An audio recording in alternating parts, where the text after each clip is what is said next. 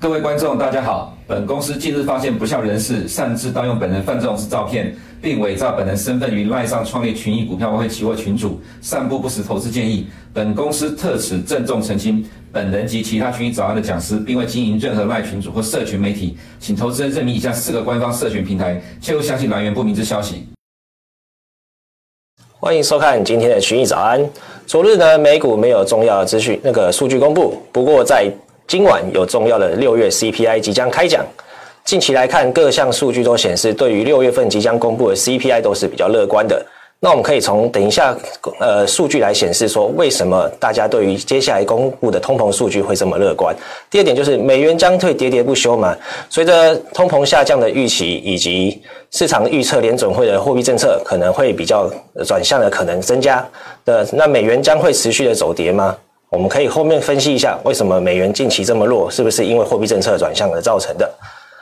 首先，近期来分享一下，就是最近联总会官员持续的发话，可以看到有鸽派有鹰派，原本都是大家都是比较偏向鹰派，可是偶尔会看到鸽派的言论发生。在近期来看的话，像纽约联存联总会的那个联邦银行分行行长 John Williams 就是提到，他们持续提到就是通膨还有一些工作要做，还有一段路要走，就是要。使通膨达到两 percent 的目标，但是亚特兰大储备分行 Raphael Bostic 也在礼拜一的演讲也提到，目前的通膨，呃，目前的利率已经产生限制性的效果，将有望让不用持续升息，让通膨回到两 percent。其实可以看到，有些官员已经开始觉得说，现在的高利率其实已经产生一些限制性的效果，但是。主席呢，还是联总会主席，还是比较偏向那个鹰派的说法，就是还会升息两 percent。不过近期的通膨数据的预期来看，其实市场对于联总会是不是还会升息到两 percent 这么呃这么大幅度，都是抱有预期，那是抱有怀疑的。目前来看，主流还是升息一码的那个预期这样子。那再来就是 CPI 为什么可以这么乐观？这边可以看到，这是找那个彭博的一篇报道，就是有这张图可以看到，去年 CPI 六六月 CPI 为高点是九点一左右。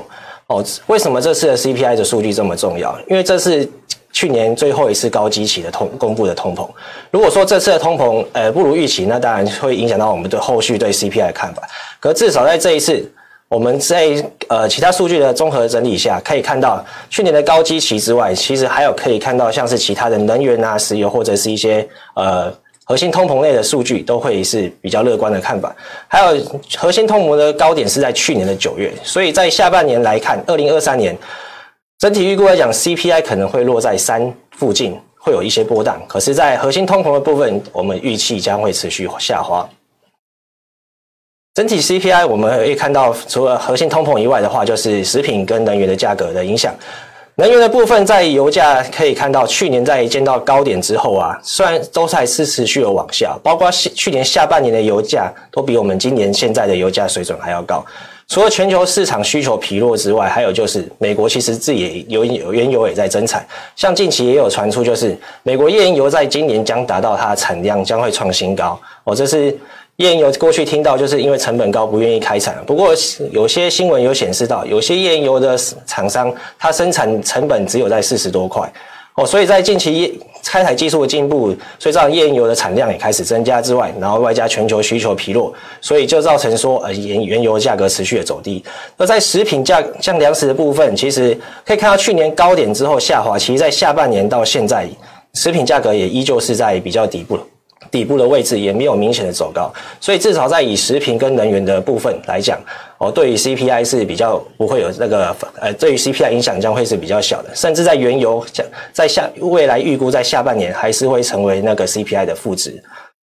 而在核心通膨的部分，除了昨天公布的二手车市场之外，其实我比较看重的还有就是房屋数据。这边是美国的那个 CS 的那个房价指数，以及那个 Zero 的那个租金指数。可以看到，在二零二零年因为疫情的爆发，其实那时候后来房房屋价格上涨。跟租金价格下跌这个比较特别的趋势，主要是因为那个居家上班。哦，那时候就有一篇新闻就有提到，居家上班造成房价的大涨，但是造成租金的下滑。可是后来在疫情比较缓解之后，租金也开始跟随着房价的脚步开始上涨。所以可以见到，像去年的租金及房价高点大概是去年的三月左右。那在我们后面来看的话，就是比较重要，就是租金，它在今年的 CPI 中。在也刚好就是在今年的三四月开始到达高点，那所以未来为什么我们会预计那个之后的房价指数会比较走低呢？就是核心它的核在核心通膨占比又是非常高的情况下，我们可以看到租金的价格。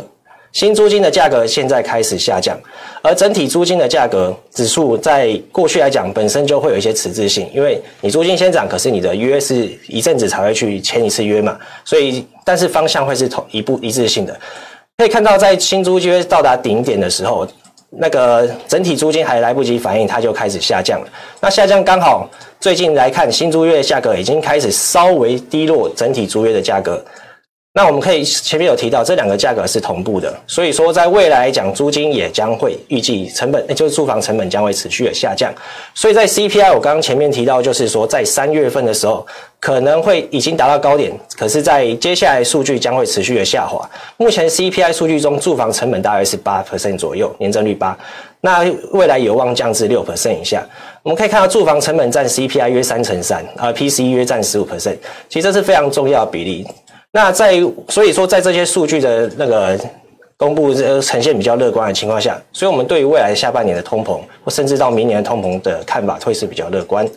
还有，这就是最近也有提到，就是说那个通膨交换的利率，它的预估未来的 C CPI 的走势，其实可以看到，在接下来的通膨都会维持在三 percent 以下，今年到了明年之后，就会往两 percent 靠近。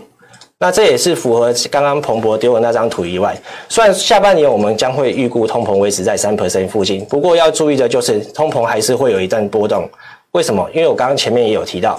去年六月将是 CPI 指数最高点，在下半年基期开始下降之后，你的通膨要大幅下降的那个几率就也就那个难度会变高。所以说，未来下半年我们可能看到的是会有波动的通膨率，可是它会持续的朝一下降的趋势去走。这是这个利率交那个通膨交换指数，它是一个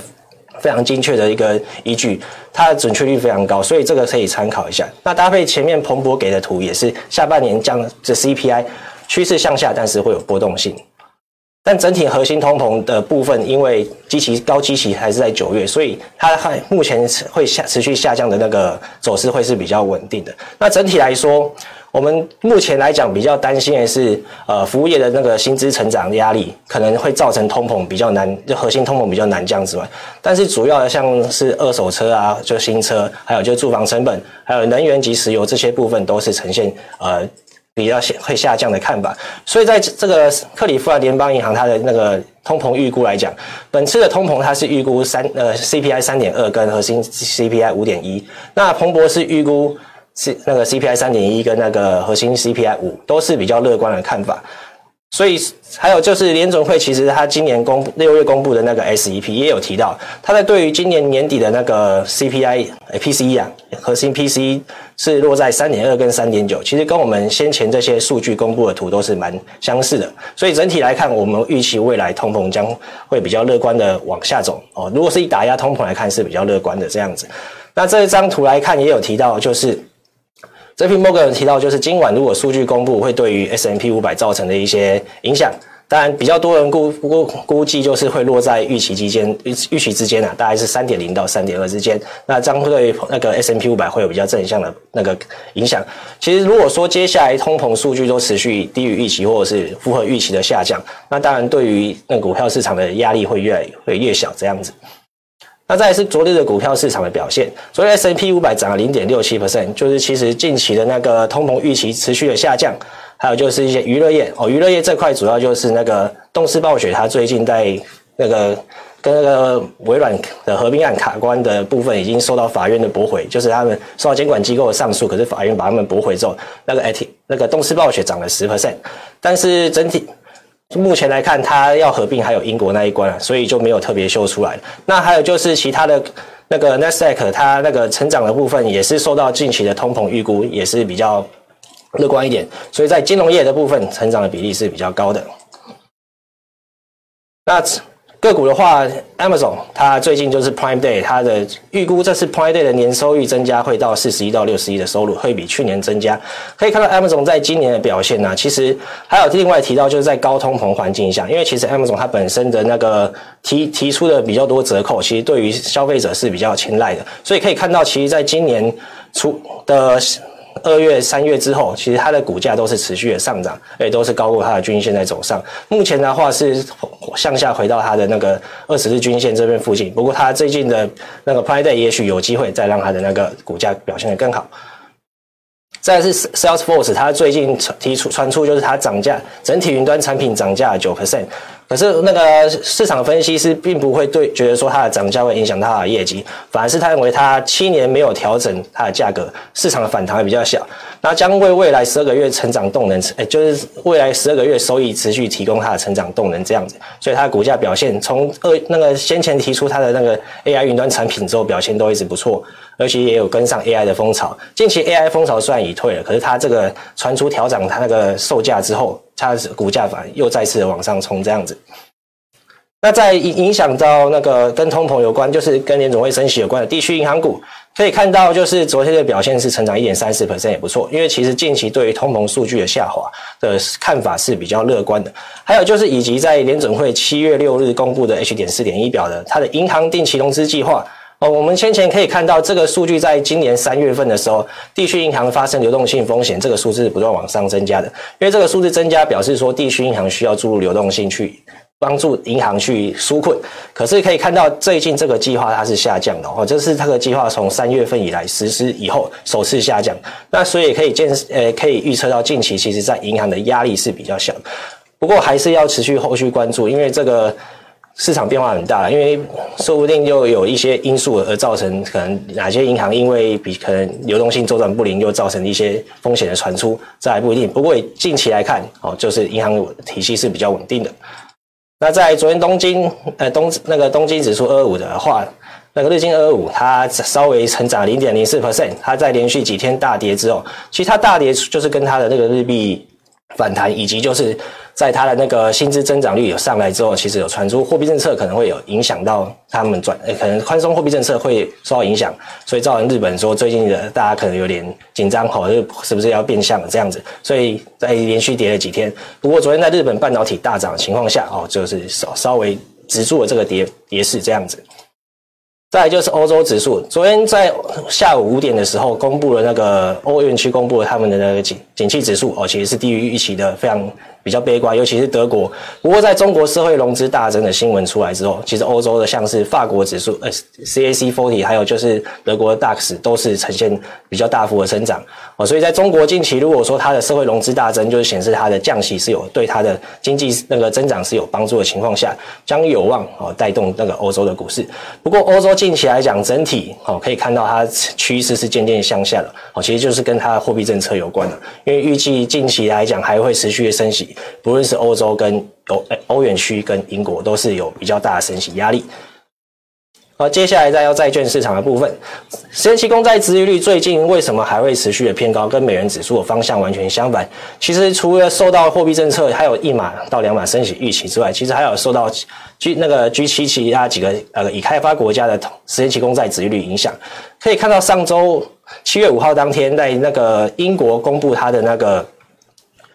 服务业指数优于预期的情况下。它的英国公债殖率大涨，然后连带其他的那个已开 g 七国家的殖率大涨之后，在周五 ADP 公布之后，换成美国去带动殖利率大涨，带动其他的那个殖利率走势。但是毕竟长期来讲，还是要看货币政策的走势影响。近期对于那个美国的那个货币政策的那个持续增长，那个持续升息的压力越来越呃开始下稍微缓解，因为虽然官员将前面提到官员持续放鹰，可是在于市场还是比较乐观的预估，可能本次只会升，就是这这次升息将会离终点不远了，所以它后面还是自己稍微的滑落这样子。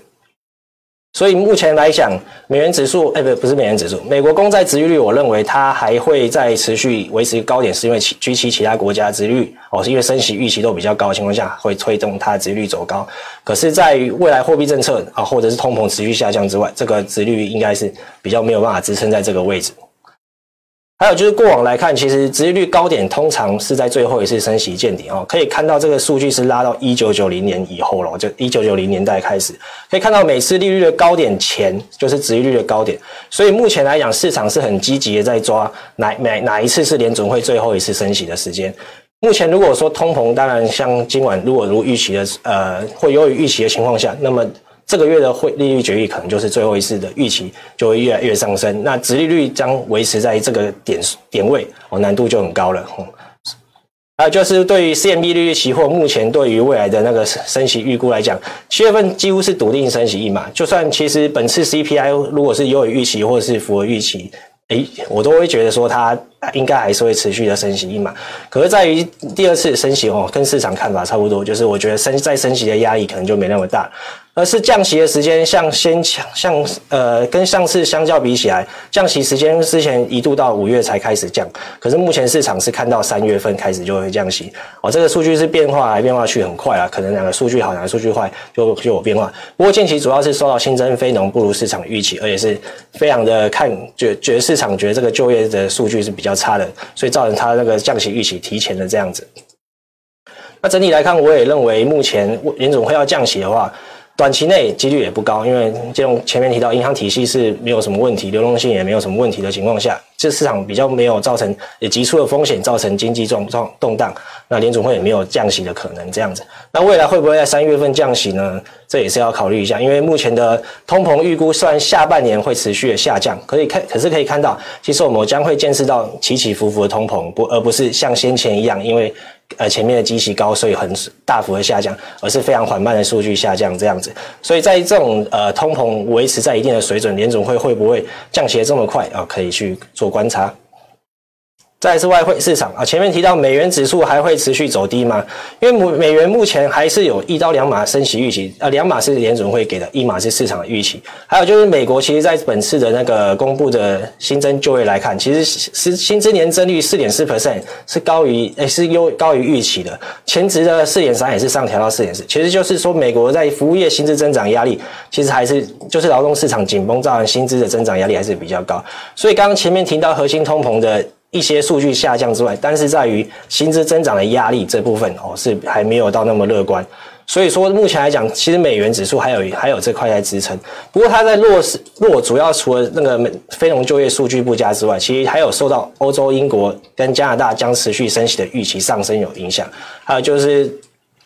你看你可以想看美元指数的篮子货币如果走高，当然对美元指数就是一个压力。那在美元指数，如果美国美元如果用那个利率隔月利率交换来看它的那个未来通膨诶未来升息预期的话，基本上就剩下一码升息空间，而且这个隔月利率交换一样也是预估在明年的三月哦会降息的可能可能降息的几率比较高，所以整体来看，像这个记住这个呃图示，其实可以看到美国升息的空间真的不多了哦，就是一到两码，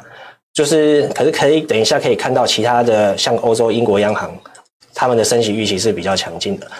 那再来是欧元的部分，欧元的话就可以可以看到它的那个通膨率是极高，还有就是它的德国的工厂订单年增率呃月增率有上弹，就是反弹幅度很大，原本是预估一条线可是它影响到它弱的地方实在太多，它包括它的制造业啊，德国的 PMI 或者是可以看到最近最新数据经经济的景气指数，我都是非常悲观的。这个这两个数字，德国跟整体欧元区的那个数据都是明显低于市场预期，所以显示欧元区的经济成长其实可能继连续三季衰退的发生。但是目前来讲，至少他们的央行行长还持续的喊话说要升息，所以造成欧元近期的走势相对于美元，因为美元近期是预期欧通膨下滑嘛，所以开始这个气势就反过来了。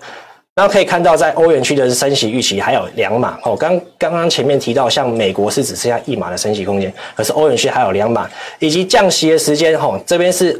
以及降息的时间，这边是二零二四年。以后还有到三点八，也就是到二零二四年四月以后都还不一定会降息。可是刚刚在美元指数可以看到，就是在市场是预期美国明年三月就可以降息，所以在于升息预期空间比较强，还有就是降息的时间比较晚，其实造成欧元近期的表现会比较强势一点。那当然也会影响到，而且欧元是美元指数篮子中占比最大的部分，所以严大会压抑美元指数。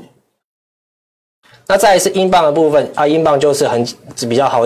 了解，就是它的和那个。通膨非常高，还有最近他公布的薪资增速是创纪录哦，这是他们有记录以来最强最高的那个薪资增长率，所以造成他们欧元在今年前段时间六月突破新高之后，近期再次创高，因为它的升息预期真的是非常强劲。就是包括这这张那个欧元的利率交换可以看到，它在市场还有一百多码的升息空间，也就是四到五码。当然，我们认为它再升到四到五码几率不高啦，因为在英国还有其他像是债券市场可能会影响到他们的那些呃一些那个养老机构的那些保那个保。呃，投资部位，所以说目前来看，在市场还是有比较强大的升息空间。虽然说不一定会升那么高，但是在比较强大的升，呃，比较强劲的升息空间。而且可以看一下，二零二四年上半年都不会有降息的可能的情况下，它相较于美元也是表现更强劲。还有就这两大指数，这两大货币就严重的打压美元近期的走势。那再还有下一个变因就是日元，日元是那个其实它还是美元指数中第二第二呃第二大的那个占比。可以看到，它的目前来讲，就是日币贬到一四四的时候，其实接近一四五，就是去年那个日本央行干预汇率的位置。可以看到，就是到这边开始持续一个偏偏停滞的感觉。可是，在后来，在日本公布他们的六月的那个薪资，五月接近的薪资年增率之后，可以看到是明显优于预期的。这边明目薪资年增率二点五 percent 是高于市场预期的二点两倍。还有实质薪资年增率的负值正在收敛，就是原本这张图可以看到，实质薪资年增率负值正在收敛。那还有日本家庭支出的呃开始上涨，也就是说日本的像那个薪资增长率开始提高了。那再就是说通膨的部分。通膨在日本东京 CPI 跟，因为他们东京 CPI 跟全国 CPI 走势相似，东京 CPI 六月的部分是呈现核心通膨的部分呈现反弹，而且日本央行行长直田河南是说，通膨数据维持在两 percent 以上，就会呃可能会改变货币政策的方向，所以近期日本在预估六月的那个 CPI 将预还是维持在三以上的情况下。哦，所以在近期那个市场开始预估日本央行可能会转换它的货币政策，所以造成近期日本的走势哦，明显的日币走势明显的向下走强这样子。那但是目前来看，还是要看下个月，哎，这个月下半下半下半个月，哎，这个月下呃下半个月公布的那个日本的 CPI 指数哦，不然来讲，日本央行之前河南是行长，哎，日本央行行长之前河南是持续的坚定的表示它的宽松货币政策。不过，所以说我我自己是认为它变动的几率不太高，因为他们日本的经济好不容易才恢复的比较，呃，就是摆脱它三十年的的那个衰退，也就是停滞不前的情况。如果说这时候去升息，反而，呃，就是它的脆弱性反而会比较高，这样子。好，日本上半年的不，还有就是因为他们大量买进那个海外债资产，就是他们投资人大量买进海外资产的原因，所以造成说日币在上半年的跌幅是比较大的。不过在就是刚刚提到的，除了就是接近主亏位置，还有日本央行行长可能会有一些货币政策转向的预期上升，造成日币今年呃下最最近开始大涨。那当然连带也压抑到美元指数的走势。所以最近美元指数喋喋不休的原因，就是因为呃几个国家的升息预期以及货币政策的转向造成的。但是以目前来看，现在说到下半年通膨可能起起伏伏的情况下，啊，你市场的升息预期可能会随着变动，但但是同时就会支撑美元指数，以及接下来可能在第三、第四季以后，市场渐渐有衰退的那个。看法出现，那当衰退预期上升，其实对于美元指数也是一项支撑。所以未来美元指数，我认为它要直直接再掼破下去的话，难度其实很高。我认为它会再持续在百元这个关卡上面持续的震荡。这样，当然在如果说通膨如预期的往下，呃，去走符合预期往下走的话，就是当然货币政策迟早会去做一些变化。当然那时候在那之前，其实美元指数一定会先做反应。这样子，以上是今天的群益早安，谢谢大家观看。不想错过最新市场动态，记得开启小铃铛并按下订阅。此外，我们在脸书、YouTube 以及 Podcast 都有丰富的影片内容，千万不要错过。每日全球财经事件深度解说，尽在群益与您分享。每天杀进杀出，一直找不到好策略，市场讯息过多，难以判断谁对谁错。别担心，找期货老爹就对了。期货老爹二十年交易策略大公开，独创陷阱分析法，带你逆向解读盘势，故事化说明财经事件，初学也能火速上手。每天九点开盘前，提供期货老爹晨间解盘与具买卖点位的交易策略，只要十五分钟，一杯咖啡的时间，每天快了一步，抢夺先机。你还在等什么？做对行情才能交易获利。每月只要三百元，让期货老爹在交易之路陪伴着您。机会不等人，马上订阅期货老爹独家策略，请联络您的专属营业员或上群益 IB 网站订阅。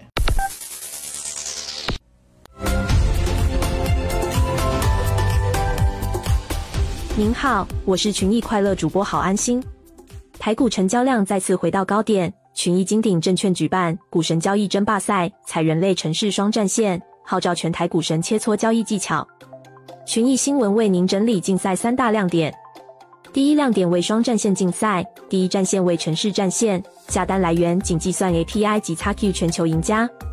第二战线为人类战线，计算非 API 及 XQ 全球赢家的电子下单，用最公平的方式选出双战线的股神。再来，本次竞赛从二零二三年七月开始至十二月，两个战线月月皆有冠军，月月皆可拿奖励，总奖励超过三百万。月冠军赛前三名可获得礼券，前十名可获得股神专属施华洛世奇刻字水钻笔。总冠军赛前十名皆可获得礼券，并颁发十大股神专属奖杯。接着是大家最关心的股神投资组合，本次竞赛也将每周公开三大榜单。一月竞赛前十名的十大获利股票，二所有参赛者获利最高的十档个股，三所有参赛者获利最低的十档个股，让各路股神相互分享切磋。如此好康的竞赛该如何参与呢？很简单，成为群益证的客户并符合指定条件即可。还在等什么？股神交易争霸赛，人类城市双战线，等你来战。更多详情，请看活动官网。